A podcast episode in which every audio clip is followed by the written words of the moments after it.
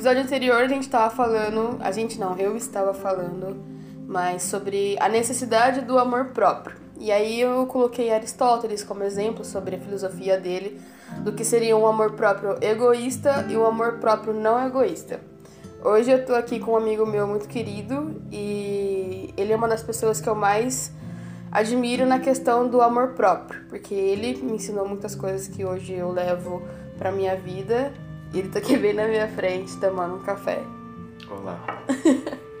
então, é, me fala um pouco sobre e para as pessoas que estão ouvindo, o que para você seria o amor próprio?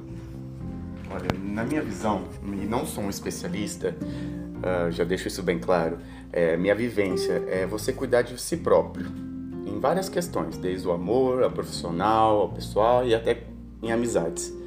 Um, Certo, porque na maioria das vezes as pessoas elas acham que o amor próprio ele está vinculado somente com você em questões amorosas. É, então as pessoas precisam entender que o amor próprio ele vem de várias outras partes. Ele vem na, arte, na parte familiar, ele vem na parte é, de convivência com os amigos, ele vem na parte do trabalho, ele vem em várias outras áreas que é, não são tão exploradas assim. Sim, e a gente também não vê isso como amor próprio, né? A gente acaba vendo o amor próprio quando é relacionado a um relacionamento ou tipo quando a gente tem a autoestima baixa. E não é só isso. Às vezes você precisa ter amor próprio na questão do trabalho, que seu trabalho é muito bom. E muitas vezes, isso eu falo por experiência própria, a gente não acha que nosso trabalho é bom. E a gente não faz porque a gente não tem essa autoestima. Entendeu? Muitas vezes porque foi colocado pra gente quando a gente iniciou o trabalho, entendeu? Quando, quando adolescente, aqueles primeiros empregos, e a gente escuta que, ah, desse jeito você não vai a lugar nenhum. E às vezes, às vezes muitos, como vou explicar, gaguejei aqui, desculpa, pode vir de familiar. É, muitas coisas. Muitas vezes essa, essa baixa autoestima ela vem com o familiar. Sim, é um dos começos, entendeu? Tem que entender que todo mundo tem um começo e precisa enxergar de onde vem esse começo. Certo. Entendeu? Tipo assim, no meu caso, pode ter sido a família, a falta de, de incentivo, a falta de, de acreditar que eu, poder, que eu sou capaz de fazer alguma coisa. Entendeu? Então eu posso ter deixado de fazer muita coisa por falta de incentivo ou, ou simplesmente por, por falta de alguém que chegar e falar assim: ó, oh, vai lá, você consegue. É, esse amor próprio, que no caso seria linkado com isso, seria você meio que se pôr pra cima. Sim. Você fosse, não se fosse, ah, eu vou me colocar no pedestal, eu sou um deus agora. Não, mas se fosse assim, eu tenho força capaz de fazer, estando com alguém ou estando sozinho. Entendeu? A gente não é. Um exemplo, uh, sua felicidade depende de você e não dos outros. Sim. Entendeu? Se você junta isso, vai, eu, eu só vou ser feliz se meus amigos estão perto. Você não vai, porque seus amigos não podem estar sempre do seu lado. E não adianta você ficar bravo só porque você não, não pode. Um exemplo, se a gente marca de sair e você fala para mim em última hora, ah, eu não vou, e aí eu não vou porque você não vai, não tem nada não, a ver. Não tem nada a ver. Tudo bem, eu tenho que aceitar que você não, não pode ir, ou às vezes você não quer ir, porque você é o seu direito, sua escolha, e se eu quero ir, eu vou. Porque lá eu posso encontrar outras pessoas, lá eu posso ter uma outra vivência, um, posso fazer um, um outro amigo, uma outra. Entendeu? Tudo é permitido quando você se permite. É que é na, na nossa sociedade é muito normal a gente ver pessoas que elas esperam a aprovação do próximo. E essa aprovação do próximo, ela tá muito ligada à sua autoestima, porque se a pessoa não gostar do que você tá apresentando, automaticamente você acha que você não foi bem, que não é bom o que você tá apresentando ali para ela. Sim, e aí a gente esquece o fato de que a gente não agrada a todo mundo não é mesmo? Nunca agradamos todo mundo. E é, é uma das coisas que a gente não sabe lidar. Tu faz, eu falo a gente, é questão da humanidade mesmo. Sim, é a gente como um todo, né? Como um todo. Que hum. isso, pra ser desconstruído, leva, leva anos e anos e anos até você entender que é, o seu gosto tem que prevalecer, não o gosto do outro. Com certeza. Mas também respeitar a diferença, entendeu? Saber que se você não gostar de alguma coisa que eu fiz, uh, não, na, não te atacando, tô falando assim, uma coisa tipo, às vezes profissional, trabalho, até mesmo colocar nossa, nossa amizade. Você tem todo o, o direito de falar, ó, de falar, ó, é, eu não gosto disso, é, isso me machucou ou isso não me agrada. A gente tem que parar de ter medo de, de, de, magoar as pessoas. E eu tô falando assim, não é tipo eu atacar você ou você me atacar. É simplesmente ter a, a, a ideia que fala assim: se eu não falar que eu não gosto, isso vai se repetir. E quando se repetir de novo, eu não vou ter a oportunidade de falar de novo, porque eu vou travar. Entendeu? É como se. Como se vamos dizer. Ah, ai, caramba. O meu pensamento tá aqui, mas não tá. Não tô conseguindo colocar para fora. Uh, um exemplo. A gente quer quer ir para uma festa, mas você quer fazer uma coisa mais de boa. Certo. Mas eu estou muito animado para ir para essa festa. E você viu minha animação e tudo mais. Mas de, de certa forma você quer me agradar. E nesse agrado que você tenta me agradar, você se machuca. Então você diria que é mais ou menos o que eu disse no outro episódio.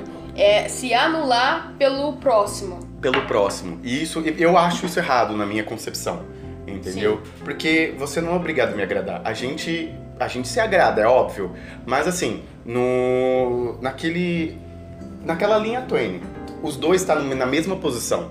Ninguém é mais, ninguém é menos. Certo. Entendeu? Então, se eu, se eu não quero uma coisa, eu vou chegar e falar, eu não quero fazer isso topa fazer outra coisa?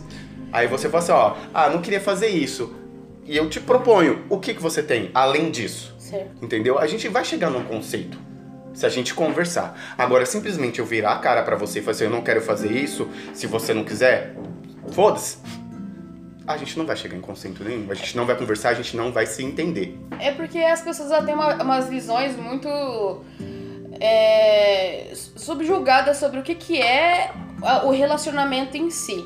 Não digo só relacionamento amoroso. Não, todos os relacionamentos todo relacionamento. possíveis. Que se um não quer, o outro tem que fazer pelos dois. Se um não ama, o outro tem, tem, que, amar pelo, pelos dois. Pelos dois. E isso desgasta. E quando desgasta, aí entra o amor próprio. Você vai continuar ali ou você vai ter o senso de ir embora. Sim. Mas aí a gente tem que pensar em numa outra numa outra câmera, num momento meio que de fora. Por que, que você deixou chegar até ali? O seu amor próprio também tá nisso, no porquê que você deixou chegar até aquele, aquele momento. Ponto, né? Sim, de fato. Uh, e quando a gente e quando a gente não fala, a gente não sabe lá na frente quando acontece alguma coisa, e a gente fala, por que aconteceu isso? Eu sempre fiz isso pra pessoa, eu sempre eu sempre tratei ela bem, eu sempre mas aí, e você? Você se tratou bem? Exatamente. Você, você se questionou quando a pessoa fez uma coisa que às vezes ela não queria, ou quando você se forçou a fazer uma coisa que a outra pessoa queria? É, esse, esse é um ponto muito crucial da conversa. Porque aí a gente fica é, se questionando o porquê. Muito dos porquês vem de nós. Muito das coisas que a gente vive, se a gente se frustra, vem de nós. A questão do frustração, ela vem da expectativa. Então você já acha que você fazendo tal coisa pra pessoa ou se anulando pra pessoa, ela automaticamente vai se anular por você. E não é. Desculpa, mas eu, eu penso assim, que se você quer mudar alguém, você precisa mudar primeiro. É uma engrenagem. Se eu mudo, você começa a mudar. Porque você vai ver a minha mudança.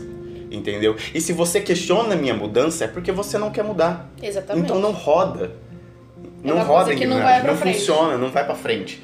Porque se você for assim, ah, não, eu tô bem assim, eu gosto assim, e eu quero mudar, a gente vai chegar uma hora que a gente vai se tornar água e óleo, entendeu? A gente vai estar tá junto, a gente pode ser, a gente pode estar junto, mas a gente não vai se misturar. Sim, sim. É uma coisa que a gente meio que empurra com a barriga pra ter aquele status de estou conseguindo, mas por dentro você tá meio que morrendo Sim, você você fica incomodado, você sorri, mas treme porque não como um exemplo, você sorri, mas treme. É igual assim, você que tá na minha frente, eu vou sorrir para você. E você vai ver isso. Mas eu estou tremendo por dentro porque eu não quero isso. Exatamente. É uma forma de, esconder. É meio que uma máscara sobre o, o sentimento que você tá tentando passar pra pessoa. E, sim, e, e, gente, caras e bocas não vai adiantar nada. Se você não colocar sua voz, lógico, não numa forma de agressão, não uma forma tipo, eu sou superior, olha isso aqui. Não, é falar, pô, quero, ó, não tô gostando, vamos tentar entender. Ou se não, não vamos entender, vamos parar por aqui.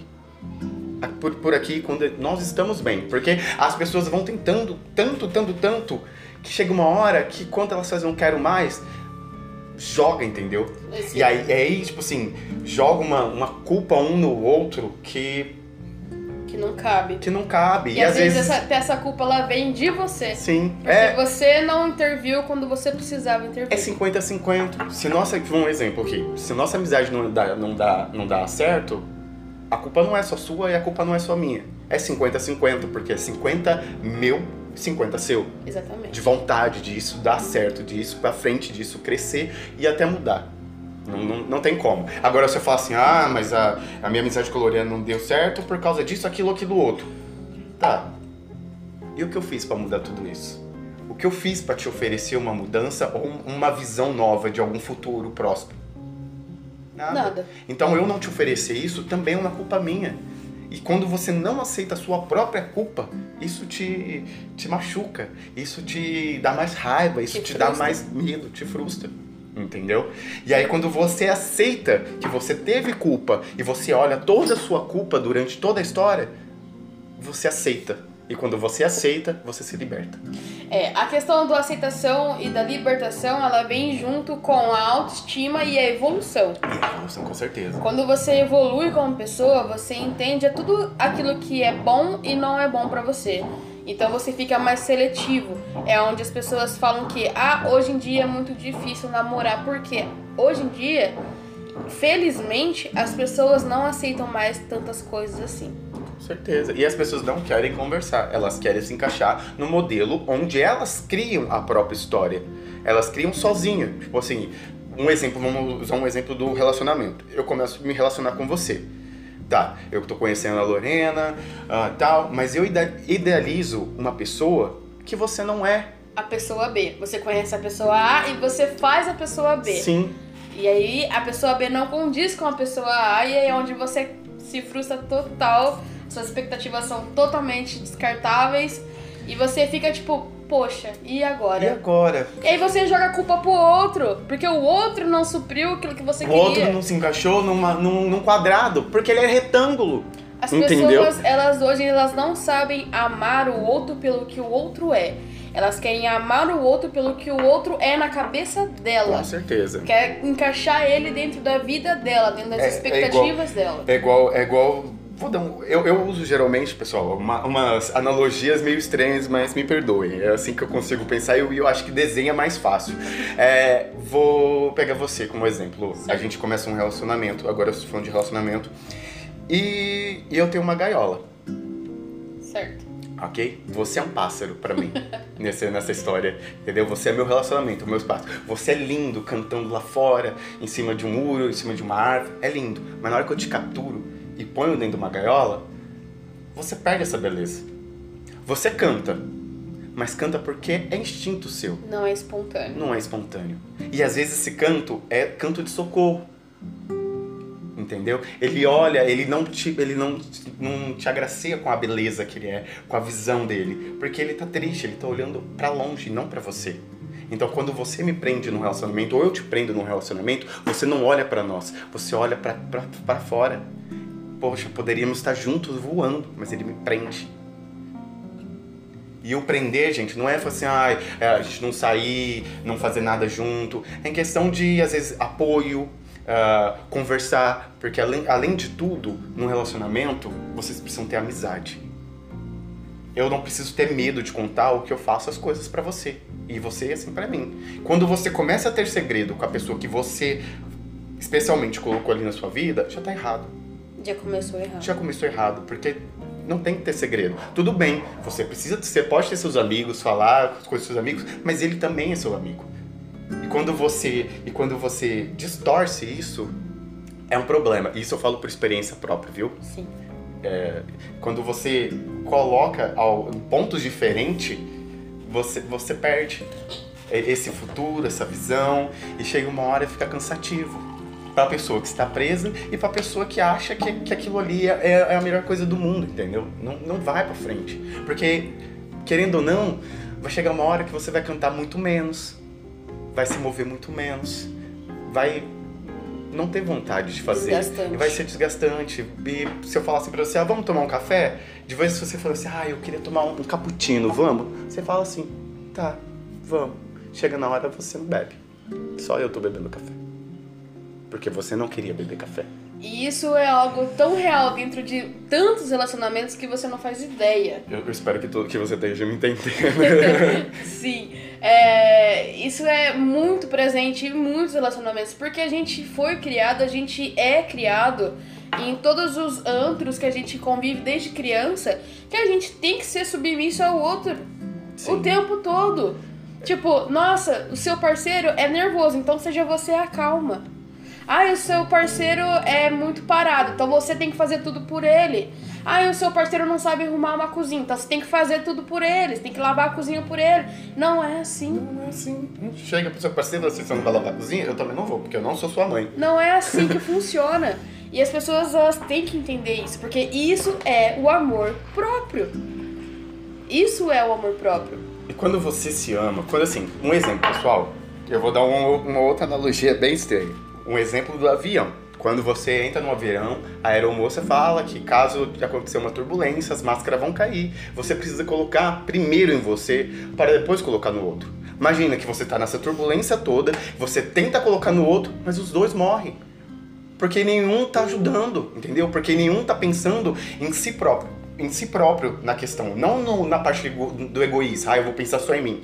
Não, porque quando você põe a máscara em si próprio, você consegue ter discernimento de entender e ficar mais calmo. Agora eu vou conseguir ajudar o outro. Você consegue acalmar o outro que às vezes está desesperado. É, é aquilo que a gente fala sempre, né? A velha história de para você amar alguém, você precisa primeiro se amar. Sim. Dois copos cheios é melhor que um, porque transborda. Agora, dois copos pela metade, um não completa o outro. Um não completa Porque o outro. vai faltar. E se completa, um deles fica vazio. Um deles vai ficar vazio, entendeu? Exatamente. Agora, quando você está completo de qualquer coisa, os dois transbordam. Os dois transbordam. E quando se transborda, a fartura, a, a, a, não há falta de nada, entendeu? Você consegue superar tudo e qualquer problema que vem. Com certeza. E qual seria a sua, o seu conselho para as pessoas que, tá, que estão ouvindo, que estão refletindo sobre isso agora? Olha, se conheçam. Antes de qualquer coisa, se conheça. Saiba seus limites. Sabe, sabe onde é o seu fundo do poço. É muito importante. Porque, gente, assim, querendo ou não, se você está passando por uma dor agora, você precisa vivenciá-la e não fingir que ela não tá ali. Entendeu? Porque vamos um exemplo. Você pode até dar ponto, mas a cicatriz fica. E toda vez que você olhar aquela cicatriz, você vai lembrar da dor. Agora, quando você vive a dor, a cicatriz não some.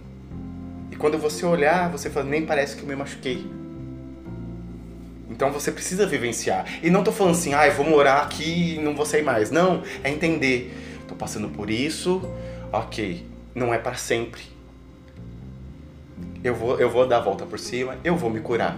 Mas você precisa querer se curar. Você precisa querer ir para frente, mesmo estando sozinho. E às vezes estar sozinho é a melhor solução. E bom, gente, depois dessa analogia maravilhosa, desse é, foi um café que a gente fez aqui para conversar sobre. É, eu acho que dá para entender um pouco melhor sobre o que eu estava dizendo ontem, né? Que ontem eu usei as analogias de Aristóteles. Hoje eu usei a analogia do meu melhor amigo. E espero que tenha sido de muito bom uso, muito boa reflexão para todo mundo. E se gostarem, me convide mais, por favor.